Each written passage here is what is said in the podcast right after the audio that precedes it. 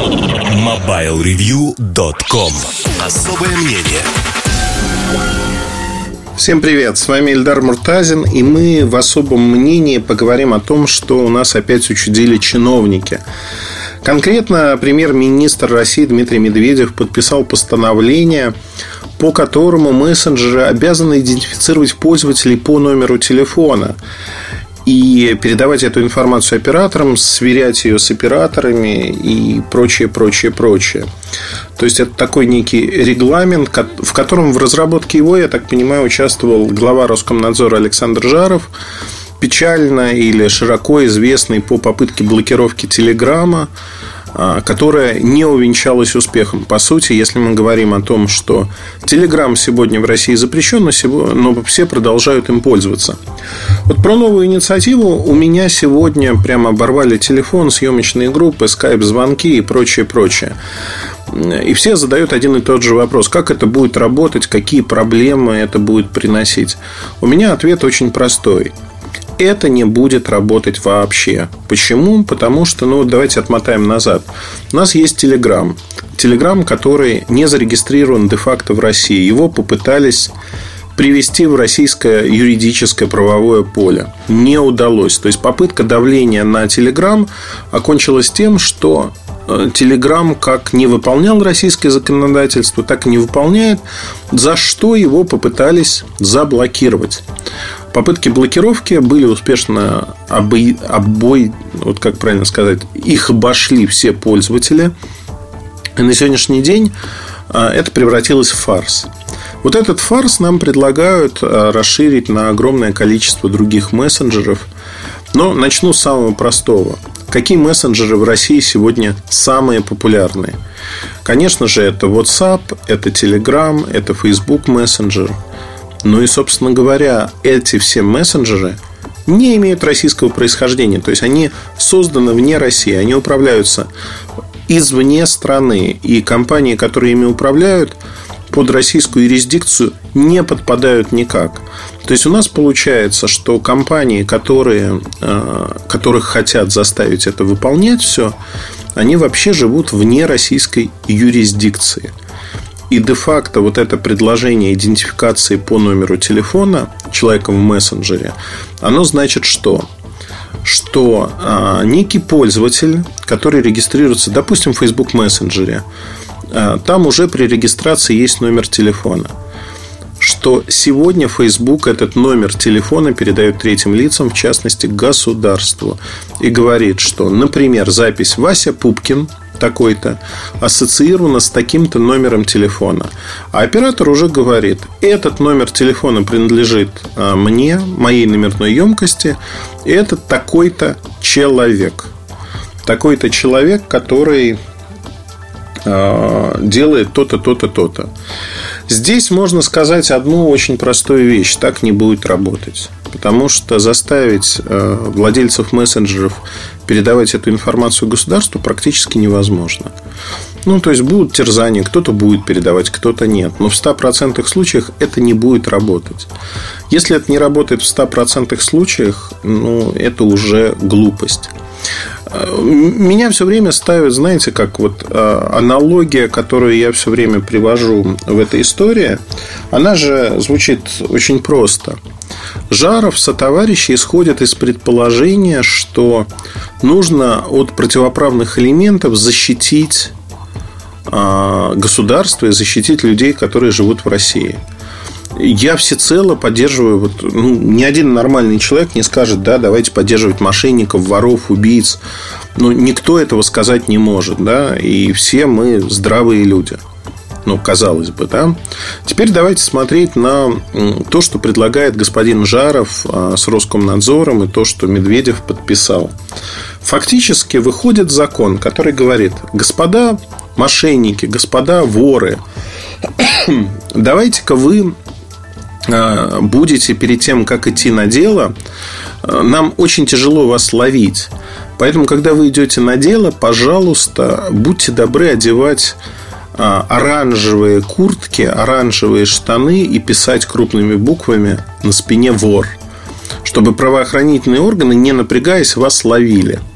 Ну, потому что тяжело вас ловить, А вот эта мера, мы примем закон, и вы этот закон обязаны соблюдать. Вот звучит бредово само по себе, да? Вот обязать воров, выходя на дело, одевать такую одежду. Кто из них будет это делать? Никто. Примерно то же самое с мессенджерами. То есть противоправные элементы, как их часто называют в СМИ, они не будут следовать э, этому закону. То есть создают геморрой для операторов, создают геморрой для обычных людей – но при этом геморрой на ровном месте, который не выльется ни во что ровным счетом.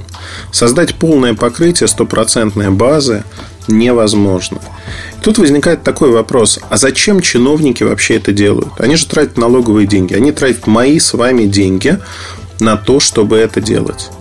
У меня ответа на этот вопрос нету. Нету, потому что э, это глупость, глупость несусветная. Причем глупость прогрессирующая. Ну, то есть они не смогли заблокировать Telegram. Теперь они ищут повод фактически де юра и де факто придраться к другим мессенджерам, которые не смогут соблюдать эти требования в том или ином виде. Или операторы не смогут.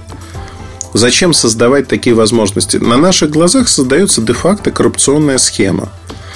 При этом эта схема создается на деньги налогоплательщиков, которая ведет к ухудшению модное слово инвестиционного климата, но скорее к ухудшению того, как мы пользуемся интернетом.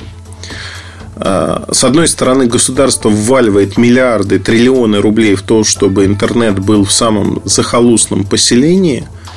С другой стороны, вот такие люди ломают этот интернет, заставляя операторов заниматься черти чем.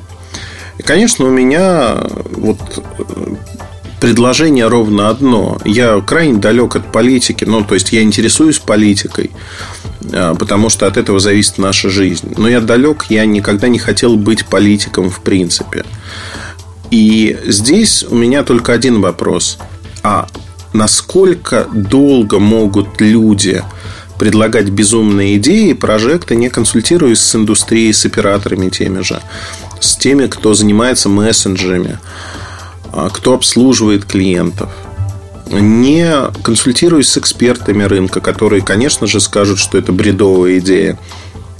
Предлагать такие законы, проталкивать эти законы, и затем эти законы не выполняются. То есть, как долго можно вот вести такую работу? Причем надо понимать, что эту работу они ведут на наши деньги с вами – это не деньги, которые взяты из воздуха. Это деньги, которые отняли у здравоохранения, например, еще каких-то вещей. При этом, смотрите, да, в школе ведь э, как происходило? Вы не выучили урок, вы не подготовились, вы выходите к доске, и вам кажется, что у вас хорошо подвешен язык. Вы сейчас училку уболтаете. Вы начинаете убалтывать училку – и дальше происходит очень простая штука. Через минуту вам ставят двойку, потому что вы не отвечаете на те вопросы, которые есть. Сегодня на наших глазах Жаров со товарищи убалтывают э, страну, правительство и не получают двойку. Они продолжают заниматься из года в год вот тем, чем они занимаются. И это крайне неправильно. Крайне неправильно.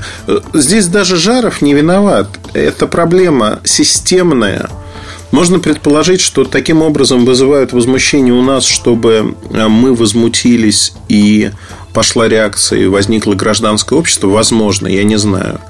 Но факт заключается в том, что так невозможно жить, так невозможно работать, так нельзя делать. Я считаю, что это неправильная ситуация. Я об этом предельно честно, откровенно говорю. При этом я не потому, что мне не нравится Жаров, Роскомнадзор и прочее, что тоже подразумевается. Но я мотивирую свои слова тем, что ни одна задача, важная для государства, задача безопасности граждан в первую очередь, не решается. Более того, вот эти добровольные помощники правоохранительных органов, коими выступают сейчас чиновники, они же не пошли в правоохранительные органы, не спросили, а что вам нужно сегодня, какие задачи вы пытаетесь решить и как. Они не сделали этого. А не сделав это, они получили вот на выходе черт что. И вот это черти что у меня вызывает множество вопросов. Как так можно было сделать? Не знаю. Я не знаю. У меня, к сожалению, все это э, как бы действительно вызывает отторжение. Отторжение во всех смыслах, потому что авторитет власти падает из-за таких чиновников. Потому что люди видят, что они, ну, это бредовые идеи. Люди это видят, людей обмануть невозможно. И самое главное, что когда кивают в сторону Китая, надо понимать, что Китай действительно в Китае именно так все и работает. Но если вы настолько безалаберны, что не можете осознать, что китайский опыт базируется на десятках миллиардов долларов инвестиций в инфраструктуру со стороны государства, инфраструктуру не частную, а государственную для контроля над гражданами, у нас это можно сделать. У нас даже меньшей крови можно сделать, население меньше, сетей меньше. Но достаньте 30-40 миллиардов долларов, вложите за 2-3 года государственных денег в такие системы, тогда это все будет работать. Но когда вы пытаетесь на коленке это сделать, это не будет работать. Ну, знаете, наболело, потому что это тема, которая вызывает большие обсуждения, но при этом эти обсуждения идут просто в эмоциональном стиле. Мне они не нравятся, цензура, еще что-то. Надо посмотреть в корень. А корень заключается в том, что не решается ни одна реальная проблема. То есть нет такой задачи решить такие проблемы. И это вот расстраивает. Но вот я все сказал по этой теме. К сожалению, пока вот так. MobileReview.com